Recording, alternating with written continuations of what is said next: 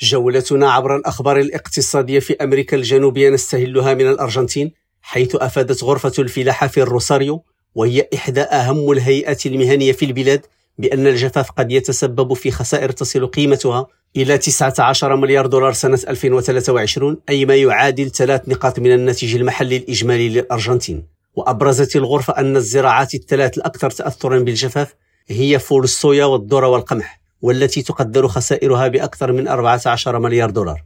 وإذا تمت إضافة تأثير الجفاف على القطاعات الاقتصادية الأخرى فإن القيمة الإجمالية للخسائر قد تصل إلى 19 مليار دولار.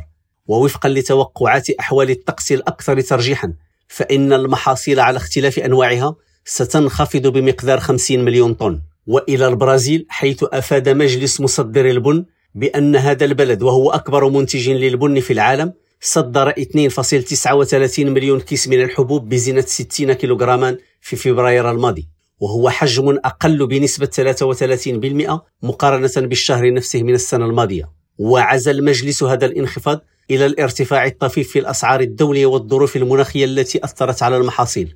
وبالموازة مع ذلك تراجعت عائدات الصادرات بنسبة 38% على أساس سنوي إلى 506 مليون دولار. ووفقا لمجلس مصدر البن بالبرازيل ظلت الولايات المتحدة هي المشتري الرئيسي للبن البرازيلي بأكثر من 980 ألف كيس وهو حجم أقل بنسبة 29% من الحجم المسجل في الفترة الممتدة من يناير إلى فبراير من السنة الماضية.